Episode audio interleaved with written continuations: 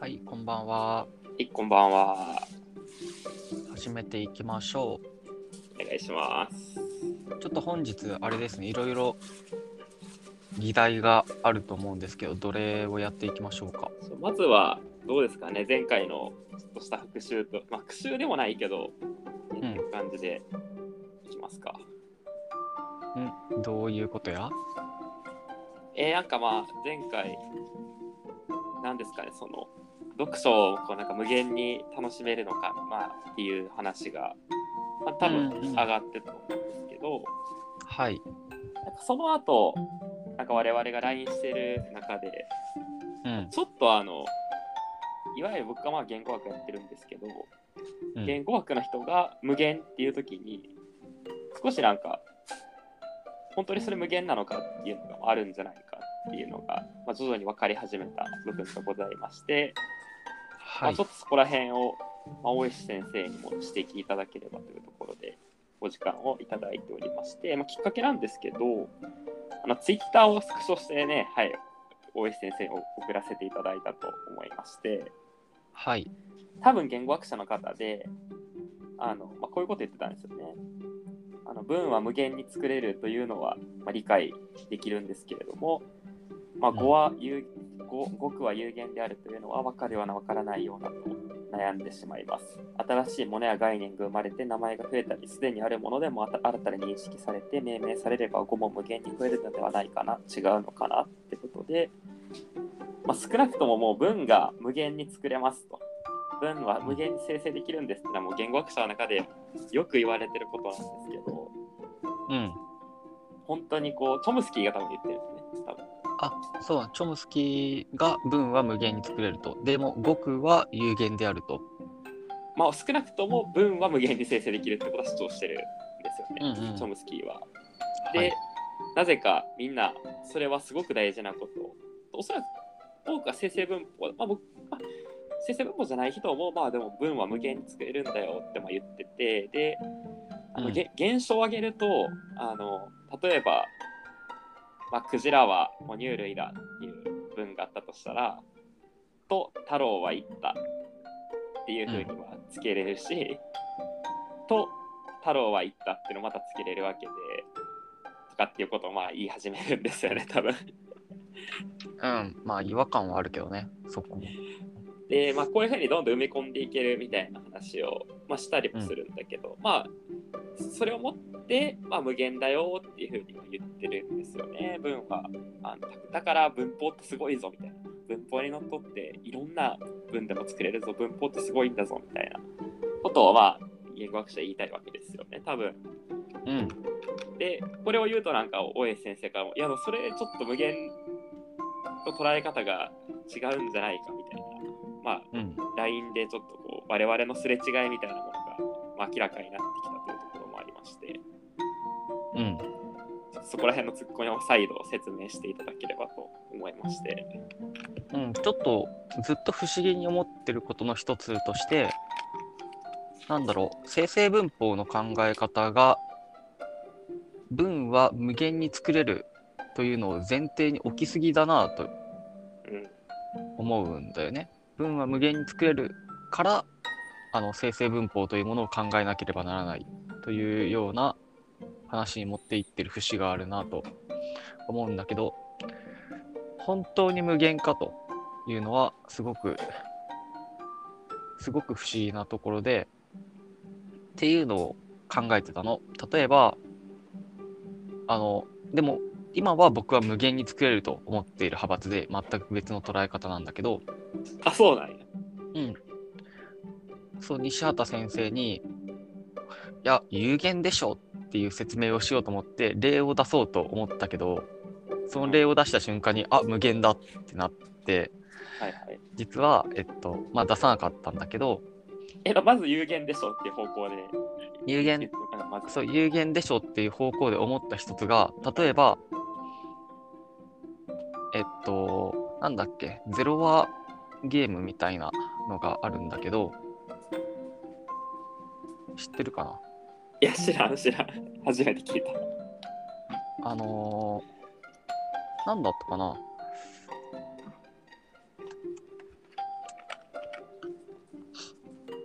複数の人数、人が相互に影響し合う状況の中で、全員の利得の相和がゼロになるゲームなんだけど、ゼロサムゲームと呼ばれるやつで、なんなんだ、経済学の用語なのかな？あの、うん。ナッシュ均衡とかの人が作った考え方だと捉えてるんだけど、その類推として、まあ、その説明をしようとするとちょっと僕にはうまくできないのでやめるんだけど、その類推として、もし人間が今、例えば日本人は50音の単、えっと、あからもあいうえおって持ってるけど、あといしか喋れなかったら、すごえっと、喋れるものって有限になったような気がしたのね。はいはい。あといいということしか喋れなかったとしたら、すごく縛られる、えっと、よね？うん。なんとなく伝わるかな、この感覚。まあ少なくはなるって気がするよね。少なくはなるよね。少なくした方が有利だから。まあ、少なくなるってことは有限ってい、まあてまあ、まあ、言いたいことはわかる。うん、あそう、この考え方を、まあ、間違ってたなと気がついたので、気がついた上で喋るんだけど、あといいだけだったら、ご飯食べるは、ああみたいになって、それぞれに対して回数、あといいの回数で喋る語文文が規定される気がしたんだよね。なんだけど、よく考えたら、その、ここから、あ、やっぱ無限だと思った主張になるんだけど、え、待あって、有限だと思った主張が。あ、今、それだけ、それだけ。え、それ有限。じゃじゃんけんの話は僕あれあれわざわざ数学科の友達に質問してまであれ確かめに行ってんけど。3時間ぐらい数学科のやつに理屈はしたでどうやらなんか大石先生の言ってることが正しいようだっていう結論を得たのであの、うんあじゃじゃんけんと将棋の話に関関してそこかあら文法に演繹するっていう方向性は有限っていう主張を行うにあたってはある程度あるえ僕は不適切だと思っちゃったんだよね、よく考えたら。え、でも僕、少なくとも数学科のやつが言ってるから、大石先生より説得力あるなって思ってな納得してんけど。じゃあ、じゃんけんの話の説明をするんだけど、えーっと、じゃんけんって取り得る勝敗の数は規定されてるよね。僕は3個出すことができて、西畑先生も3個出すことができると。うん。これ2人で行った場合に出せる、えーっと、勝敗の形っていうのは絶対決まる。これは有限であるよね、間違いなく。で、この演繹として、出せる5の数、50音の数が有限である。すなわち、まあ、50個程度だと。生態生態学的に決まってしまっているのでその演繹として有限作れる分の数も有限なのではないかとまず最初に僕は考えました。そうでだから将棋もだからそいつ質問したやつは数学やりつつ将棋も私なんでるやつなんやけどうん将棋もそうそう寄付っていうのもすごい僕は無限にあるもんやと思ってたらあれやね、うん。無数にあるっていうだけでうん。全然有限このものだっていうふうにおっしゃってて。そうそうそうただただなんだけど前提が間違えたと思ってしまってはいはいはい。例えばじゃんけんの例で言うとじゃんけんは僕は3手だよねえっと出せるのは。はい。なんだけど文章とか文とかっていうとその出せる手の数が無限になると思ってうんなんでかというとえっと重ねる音の数が無限だからはいはいはい。あああああってあを100万回言うこともできる。で100万回言ってそれを一単語とすることもできる。うん。作れる単語の数がそもそも無限なのではないか。うんまああまりクリティカルではないと思うんだけど、うんそれで作れる分の数が単語が無限になるので作れる分の数は無限になりそうああはいはい。単語の数が無限だからっていう根拠ってことやんなそれはそうです。単語の数が無限だから。これはだからあれよね、このツイッター上の人が新しい概念が生まれて名前が増えたり、すでにあるものが新たに認識されて、また、まあ、概念が増えることと同時に、うんまあ人間ってその時代があの変わることによって新しい概念を生み出し続けて、それに対応して語も増えるってこととはまた別よね、だから。ああ、でも近いかな。近い人の主張と。うん。まあ、な何でも新しい語にしてしまえるからこそ、うん。どうやったって創造的だって、創造的に無数に作れるってこと？あうん、そうだね。無数って言った方がいいんだろうけど。ただ、もちろん、概新しい概念とかがどっかで頭打ちする、うん新しい概念が生まれ、新しいもの、新しい概念が生まれていく数っていうのが有限であるならば、文は有限になるであろうなと僕は思うな。はいはいはい。生成できる分は有限であるってことか。うん。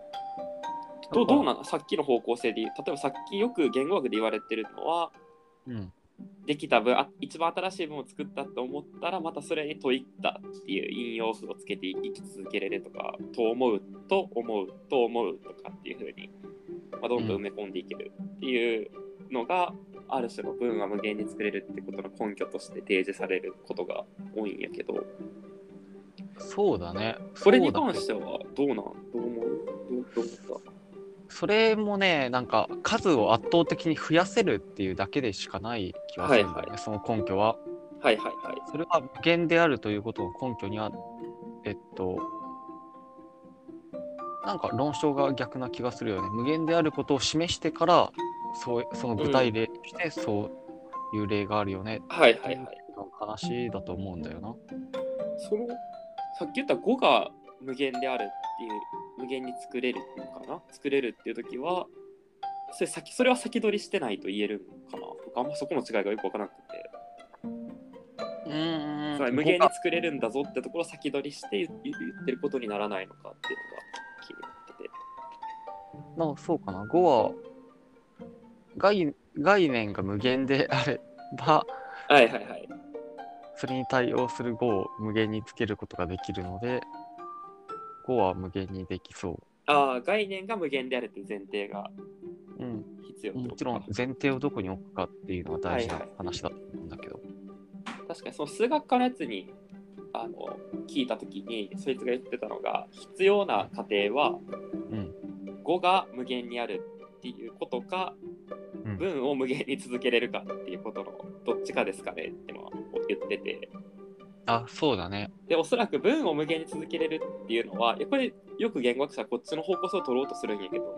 あの、うん。多分これは無理でつまり我々があある日どっかで切れてひとまとまりであるってところに文を文定義を行ってるよね人間は。だから、うん文を無限に続けれるぞっていうこう理論が予測することはちょっと文定義に触れてるんじゃないかなって気がするよね。つまりき切れないぞって言言ってるのに近いような気がしてて文ってのは理論的には。つまり問いった問いった問いったで埋め込まれていってうん。終わると思って、終わると思った文すらも終わりじゃないんだみたいなことを主張してるような気がしてて。でもそれは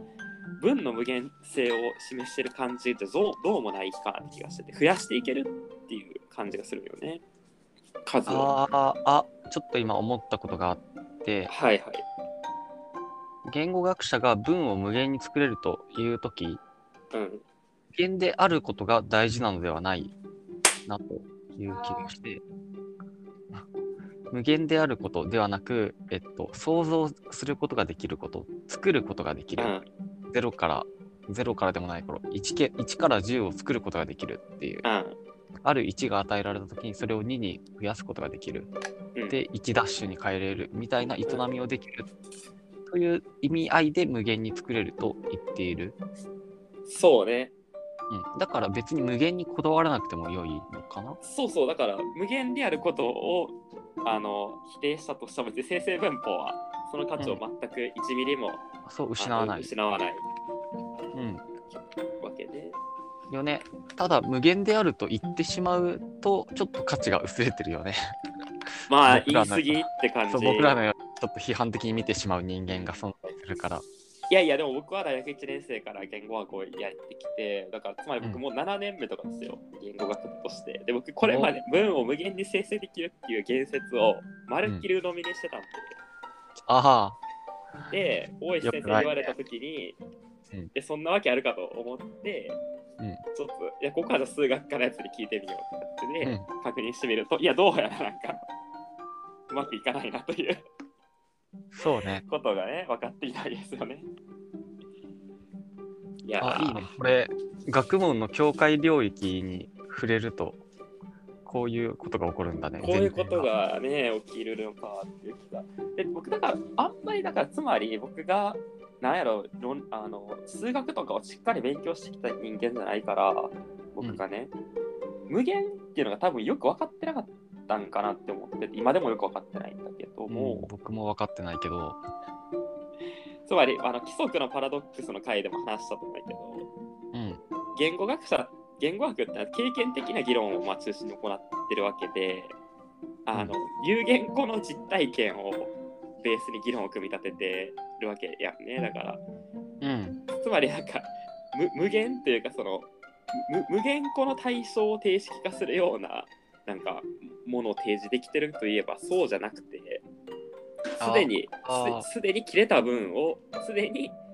丸がつい丸がつくなりなんかポーズが置かれるなりで文として一括りに切り出されたものを文として呼ぼうと言いつつ有言語の議論を行ってるっていう気がやっぱりねししてしてくるわけで、そうね。まさに規則のパラドックスだね。うん、だから無限を対象として扱える学問じゃないんよなっていう気がね僕は個人としては今回したんよね。うん。経験則から持っていってるのが問題だね。そうそう、だから言い過ぎって感じがどうも無限に作れるっていうところにはましたっていうのがございまして、うん。まあ、これってだからさっき言った境界が違うとなんか共有された前提が違って単にこれ言語学者は無限って言ってたものは、まあたくさんっていうふうに言い換えれば同じあの議論の整合性が保たれるんですよっていうふうにまあ言えばいいだけですからね。うん。それはすごく。でそこでえいいっすか無限についてはあのまだ言いたいことありますか？うん。言いたいことは言えたから大丈夫です。あありがとうございます。で、そこでですね、僕これ同じ問題を、あの、まあ、見つけてきまして、見つけて、見つけてというか、その、あの、うん大石先生の紹介させていただいたんですけど、今回、その無限概念が、まあ、言語学者がちょっとなんか、安易に使ってしまってるんじゃないかって話だったと思うんですね。まあ、言い過ぎというか、うん。無限じゃないぞ。でこれ、いう間違いをね、言語学者よく起こしているようでして、あの、問題があるな。そうそうなんですよ。しあのもうそうなんですよ。でそこよくあるのがもう一つ集合概念の使い方でしてまあ集合ってまあ高校時代やりますよね。やるね。でえどういうものです？ちょっと僕 あんま数学詳しくないんでし集合ってひと一言で言うとどういうものなんですか？まあ、カテゴライズ、カテゴライズすると言えば分かりやすいんじゃないかな。はいはいうん。例えば、はい素数とそうではない数に分けるみたいな、はいはいはいいうふうに、素数の集合があるってことか。うん。で、まあ、なんだろう奇数だったら1、あ、奇数って1、3、5、お、7みたいなやつが正しいぞ。の集合ってことなんだから。うん。オッケーオッケオッケーオッケー。で、あの、言語学の分析でよく集合概念って使われるんですよ。これはあの、さっき文は無限に生成できるっていうのと同じぐらい主流派な考え方として、ー。うん。あの、よく使われるあの概念でして、はい。例えば、えー、どういうのがあるかな。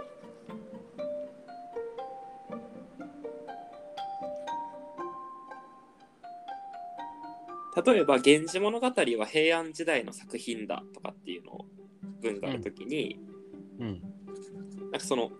平安時代の作品っていうのは「まあ、源氏物語」とか「まあ、さらしな日記」とか、その他のいろんな作品があると思うんですけどさまざ、まな作品の集合を表していますみたいなことを言う時があるんですね。うんうんでまあ犬は哺乳類だみたいに言う時もうん。うん。あの哺乳類っていう名詞はあの犬とか猫とかの集合を表してるんだみたいに、まあ、ん名詞句っていうのをこう集合であらあの捉えるっていう分析って結構主流なんですよ。うん。でこれなんでこう言いたくなるかっていうのはまあ簡単な話で例えばそのあの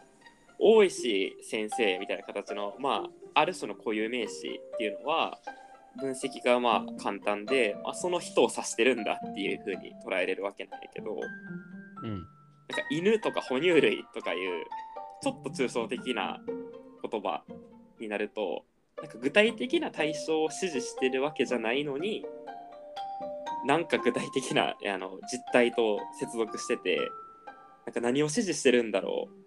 よくわからんっていう風にな,、まあなるわけですよね。うん。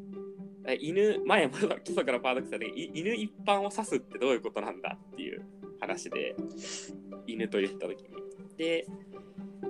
これは大石先生って言って大石先生の実態を指すと同じように捉えたいってやっぱ考えるわけですよね単純には。うん。なので犬って言った時それはいろんな犬があるけどそれらの集合を指してるんですっていうふうに言う人は結構いるんですね 実は。はい。でこれは大きな概念的問題を抱えているだろうっていうあのことが、まあ、さっき言ったようにその集合論をしっかりやった人からすると多分簡単に分かるまあ落ち度にはまってるっていう気が本当に？今んとこなんか間違いないような気がしてるんやけど。してましてでこれがうまくいってるかどうかが、まあ、よく分からんところであの僕がうん読んだ論文が、あのまあ、西山裕二先生っていう有名な言語学者でうん。あのコピュラ文の分析に集合概念は有効であるかっていう、まあ、論文を書かれてまして、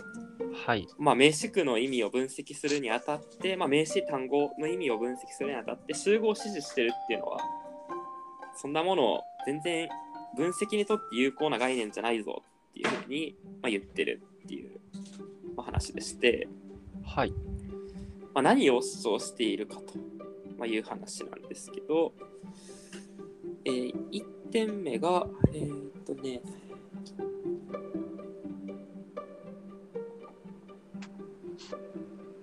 はいはいはい。まあ、例えばですけど、あの、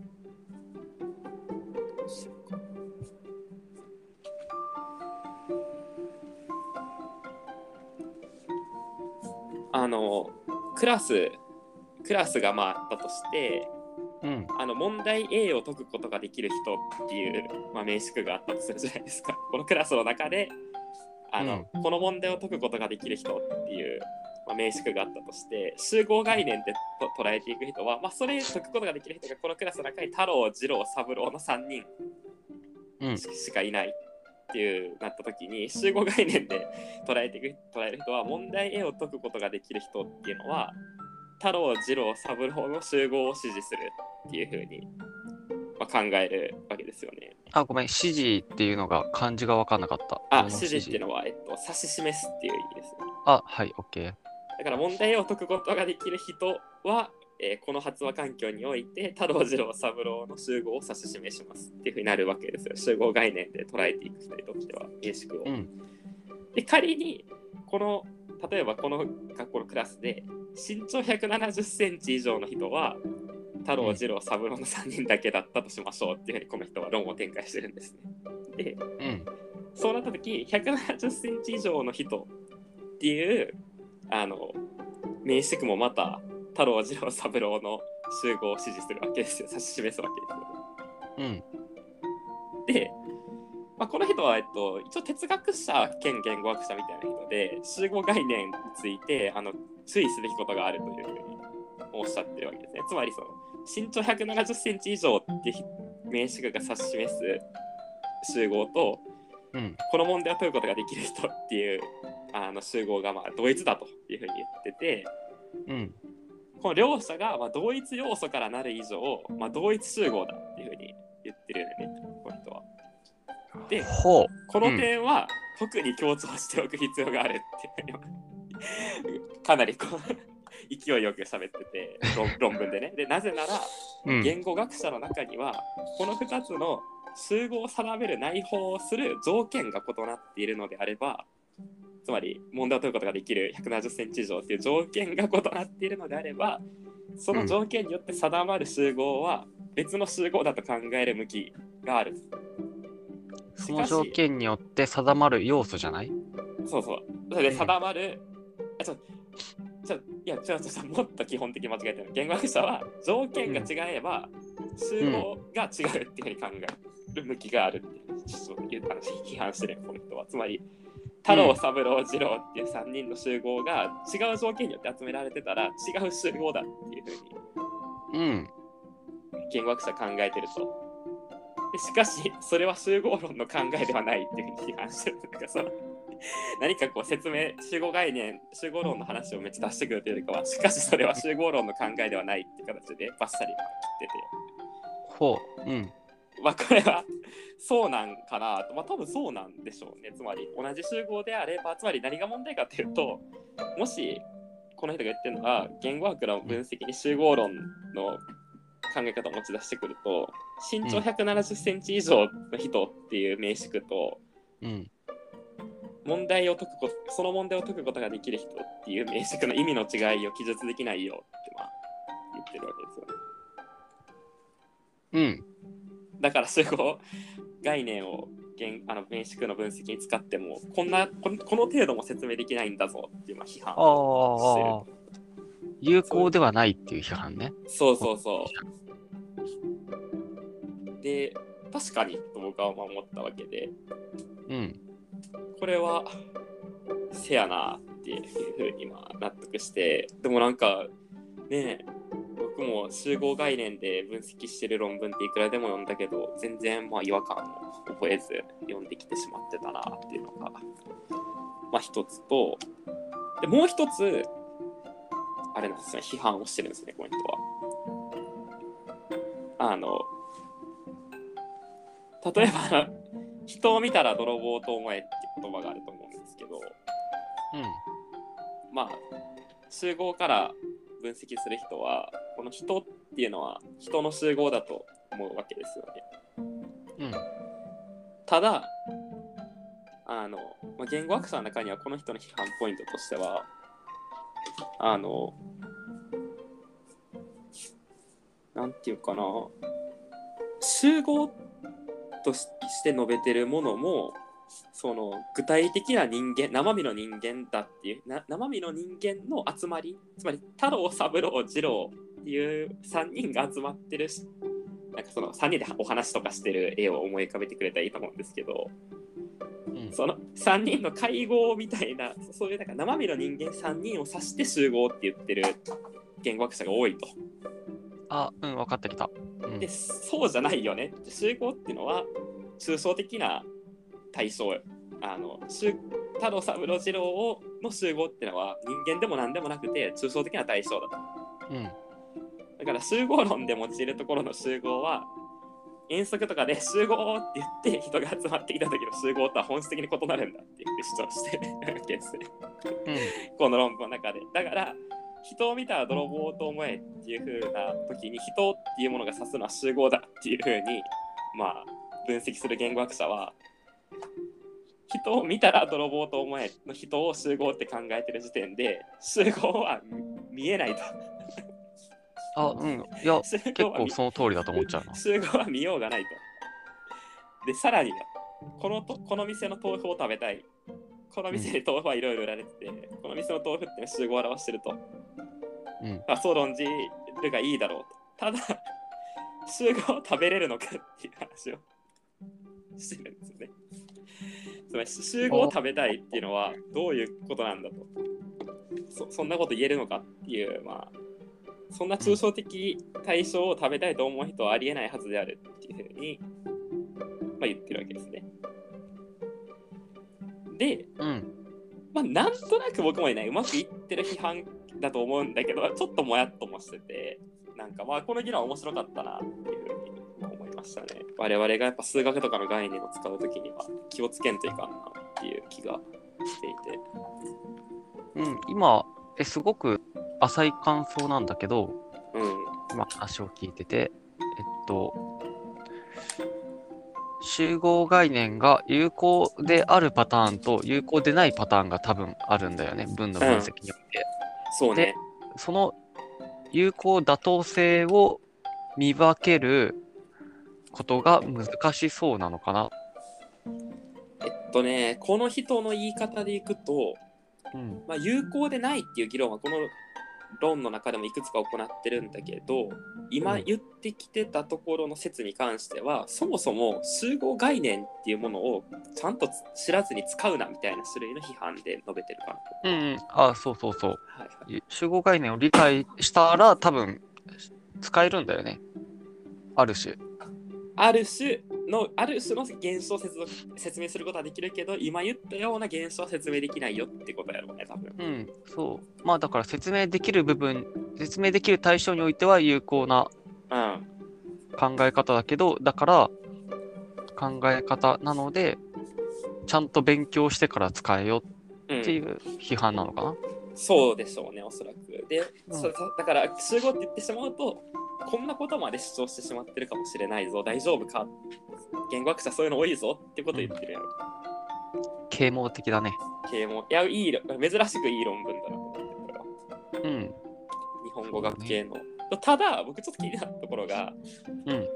この店の豆腐を食べたいっていうだけのこのあ店、そうの豆腐をそうそうそう。これ、ちょっとなんか飛んでないかって思ったよね。え、めっちゃ思った、それ。うん。よな、え、別にこれさ、集合概念捉えてもよくないって。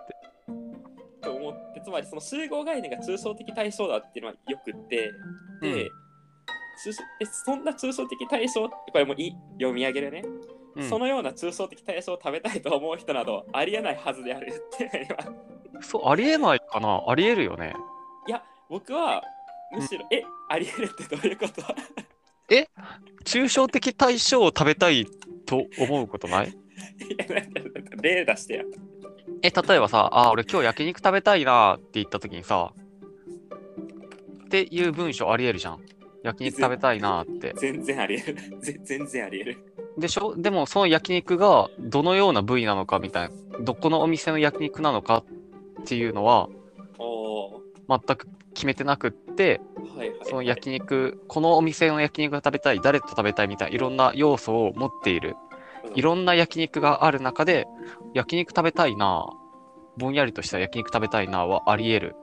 はいはいはい、よね。だからむしろ何かを食べたいなと思った時は結構抽象的対象じゃない？確かにその焼肉食べたいなって言ってうん。それどこの部位って聞かれた時にうん。わいやそそんな考えてなかったよって言っていや考えずに食べたいとか無理やろってそんな言ってきたらデンジャラスなやつやんな確かにえーそうそうそう。そんな抽象的対象を食べたいことあるみたいな。いあ確かにや、食べることに関してはあるやろうと思うけどね。ただその食べる時には何らかのあれやな具体的な部位に結実してるっていううん、それはだって行為が伴うからね。ただでもあれやんなその部位に何ら関心を払わない人にとっては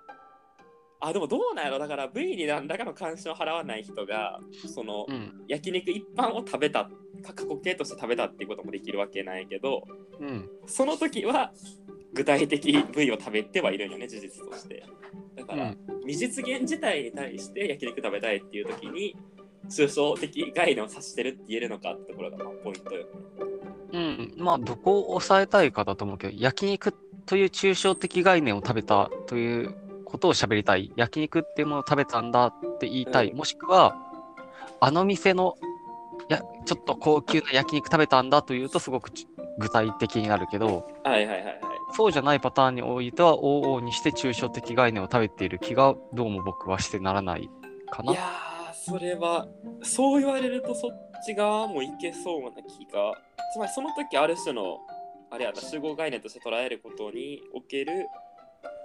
説明対象にもなってるっていうかなってそうな気もするな。うん。だからあれやんなそのそっか、まあ、そこでよよおけるその抽象概念っていうのが集合化っていうところはさておいて抽象的なものを食べたくなることもあるだろうってことよね。うん。そその時食べたくなってる抽象物が集合概念かどうかは別としてし抽象的なものを食べたくなることは全然あるよねって話を、あると思うから、この論文の作者さん、誰だっけ？西山先生。めっちゃ有名な先生ですよ、西山由先生は。うん。だけど、パッと読んだら、否定したかったから無理やりたくさん例を出してみたという印象をはいはいはい。受けてしまったなただ僕はねその大石先生とは全く真逆の方でこの論に関して違和感を覚えたんですよねつまりはい。あのまあこれ大石先生であったら僕が受け入れてるかどうかは別として言語学における分析の中にはこの名詞句が指すのはあの世界における対象物ではなくて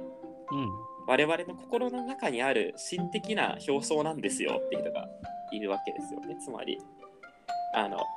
豆腐を食べたいよって言った時にうん。世界に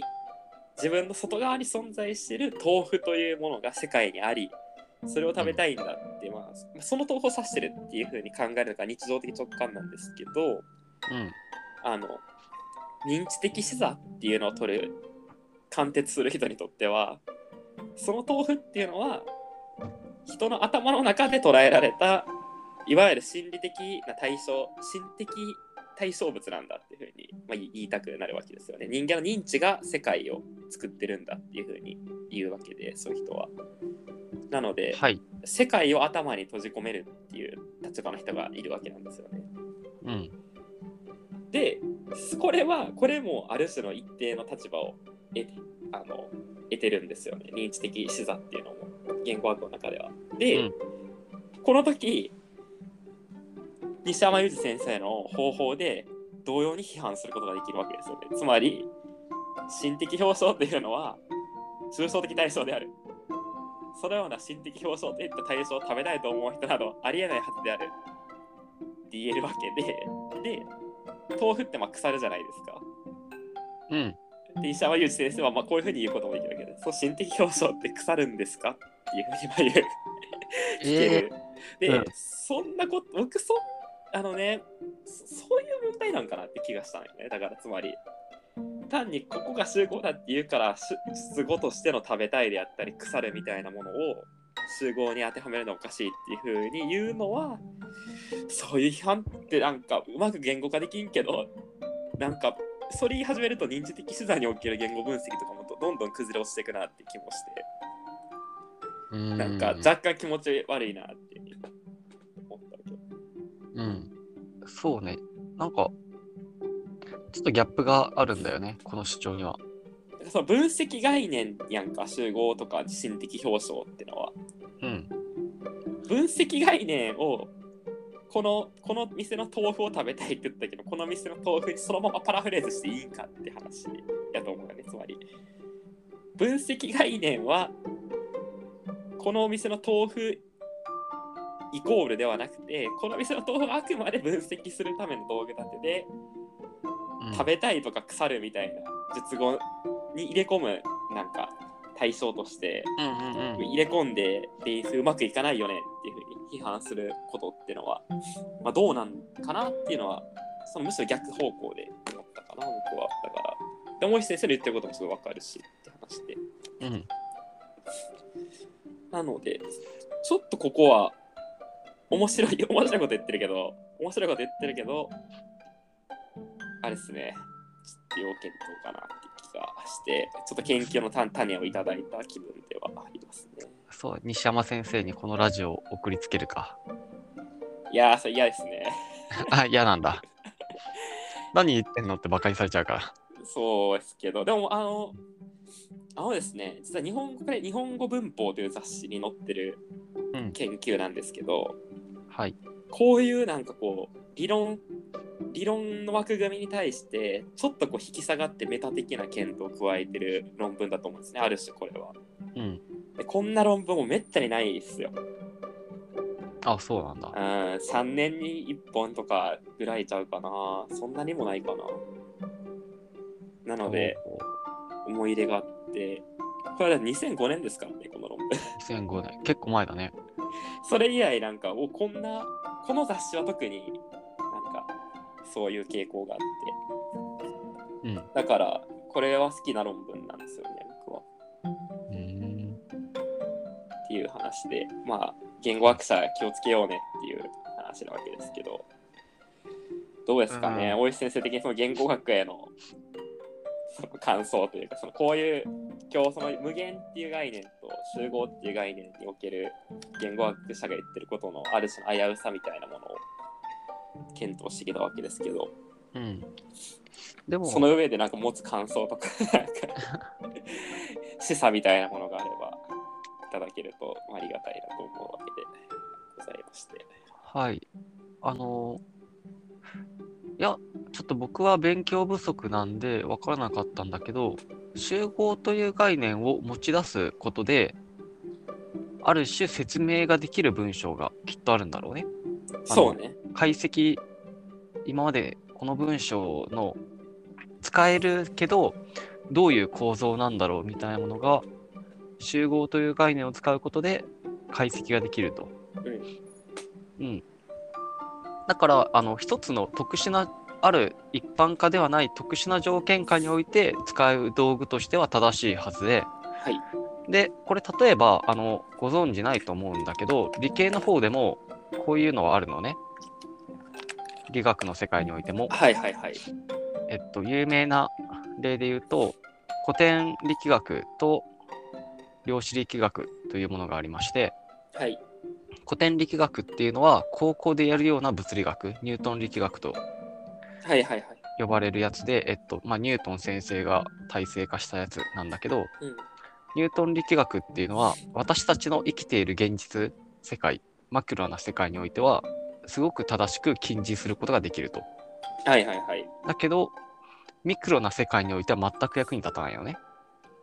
ああ、なるほどね。小さい小さい世界、原子レベルの世界においてニュートン力学は全く役に立たない。うん。けど、まあ、別に生きている上でのマクロな世界においては役に立つので、高校で教えられるはいはい。というのがあるんだけど、そういうような議論かなと思って、つつまり、えっと、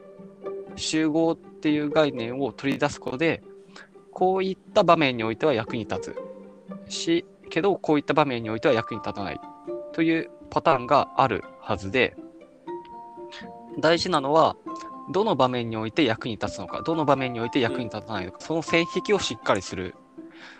上で使うべきなのかな？そうですね。だから今、大石先生が言ったことをかん考えると、その無限の話もそうです、集合の話もそうなんやけど、ま、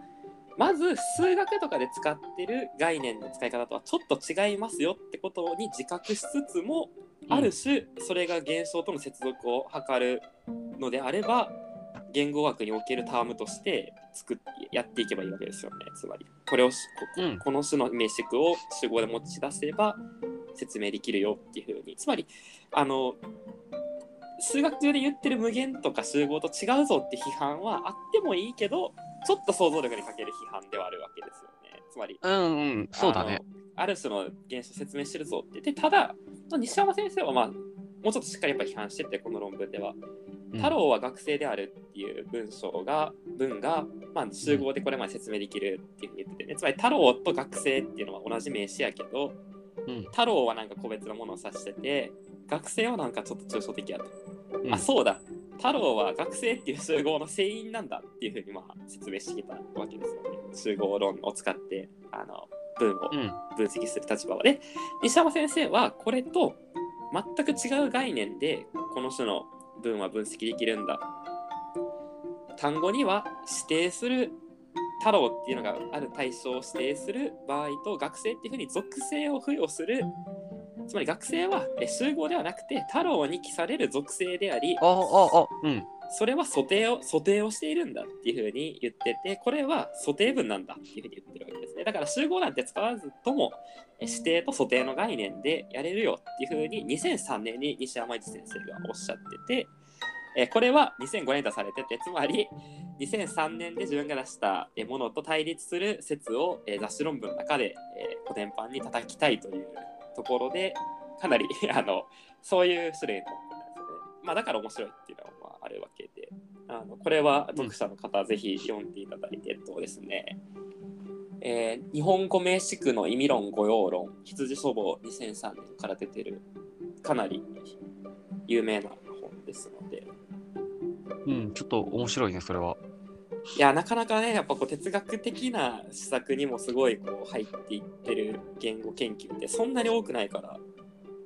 すごい面白かった。うん。でその上でちょっと集合論との方と検討してみるっていうのは面白そうやし、それこそね、せっかくやったらこういうのを数学とかに造形の深い人にやってほしいな、考えてほしいなっていうのがありますね。うん、そうね。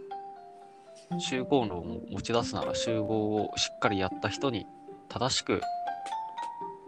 あ正しいアプローチを教えてほしいところですね。いやー、僕は数学ちゃんとやってこなかった人間なんでね、もまあでも、すべてをちゃんとやるのは無理だから、だから我々のような人間が、え？え？う、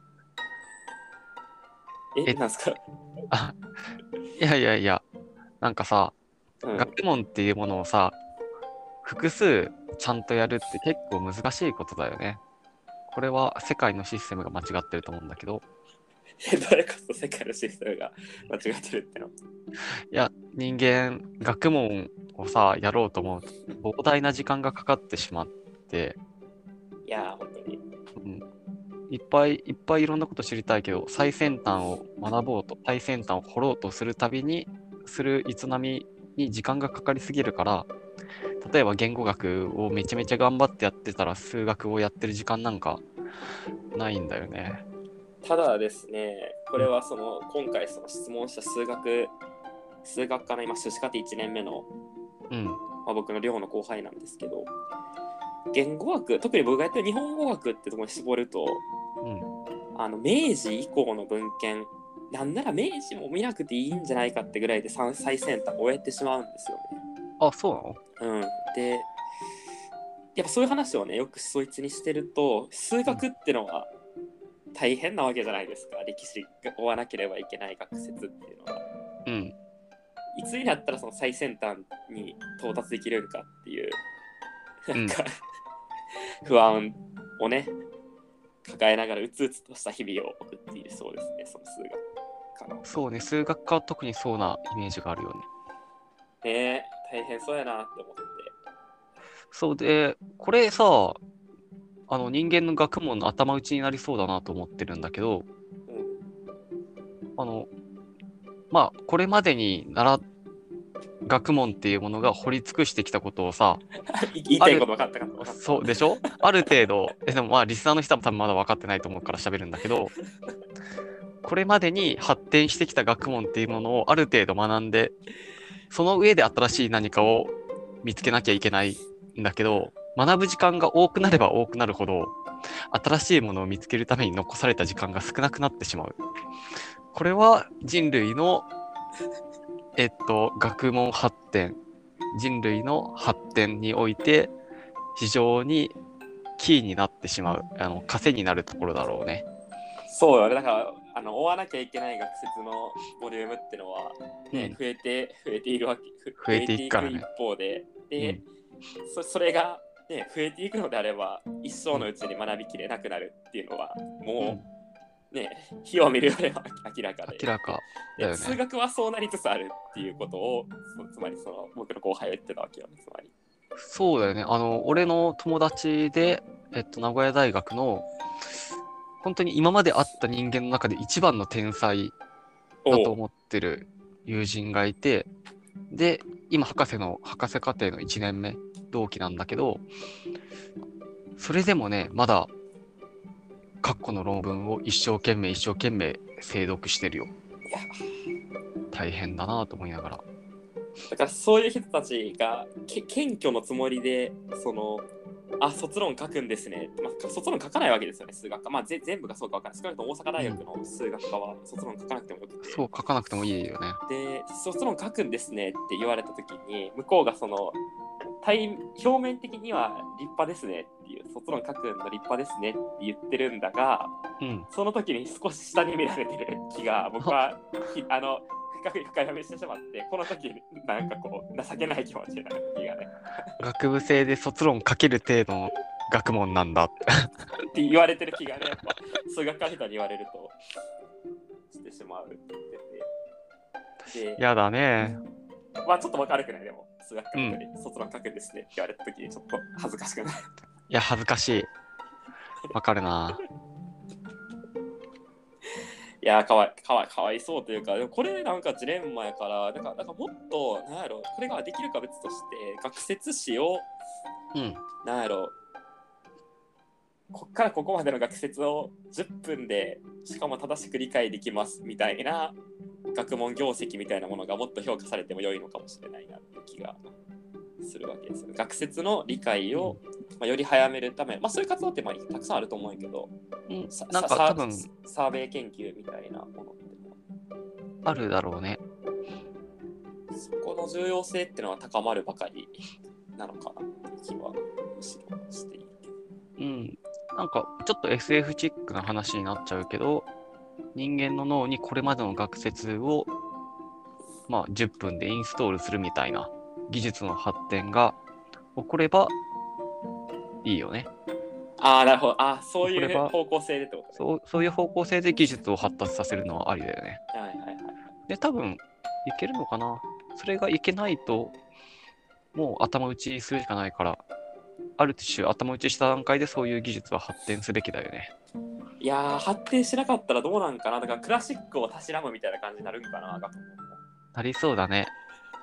やだね、ノブレス・オブリージの世界なくなっちゃうんだろうね。いやー、いやー、そそうなそそうなるの、そうなる学問もまああるかもね、でも。逆に発展していくかな。逆方向に。濃厚世界になっていくんじゃない？ああ、楽しみだな。あと300年ぐらい生きたら、そういう世界になってくれるんじゃないかな。ーはいはいはい。いやー、まあ、少なくともやっぱでもその、博物学とかは、あれじゃない収集を旨とする民族学とか博物学とかっていうのはもう収集したらおしまいの、まあ言い過ぎですけど、まあ、んあある側面、収集したらおしまいの側面があると思ってて、まあ、そんなこう精緻に議論していくぞっていうよりかは、収集したらおしまいっていう部分も、まあ、かなりあると思ってて、うんいある種そこはもうクラシックをたしなむ趣味になってると思うんですよね、現代人にとって。つまり、こういうの持ってるぞとか、あのこういうのを部屋に飾ってとかなんかで収集してあの陳列してみたいな部分は、うんまあ、ある種そうなってて、まあ、そうじゃない学問もいいずれそうなっていくかもっていうのもしくは、まあ、発展がある種のさらなる発展を開いていける可能性もあるのかなってうん。まあ、だとしたら、そういう悩みをしなくていい世代の我々は、まだマシだったんだろうね。まあ少なくとも言語学はね、あの学部4年間で最先端までたどり着けるとは思いますよのでおすすめです。リスネリスナーの方に高校生とかがいらっしゃれば、言語学は学部4年間文献をしっかり読めば最先端に行けます。うん。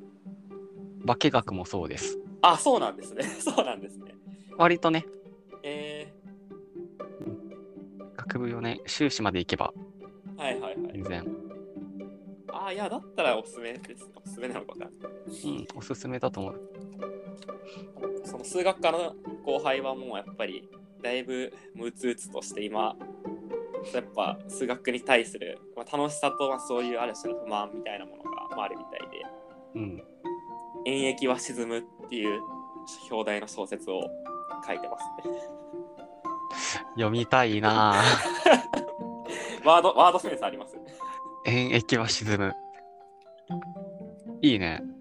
あ、いいね、それ。いやー読みたい。まあ、この題名だけで創作意欲がかきたてられますよね。うん、そっから俺書けそうだもん。書こうかな。うん、いや僕もその何度も言ってるその経験的に言語学って議論していくんだよつまりうん。理あの理系の人が想像もできないつまりコーラは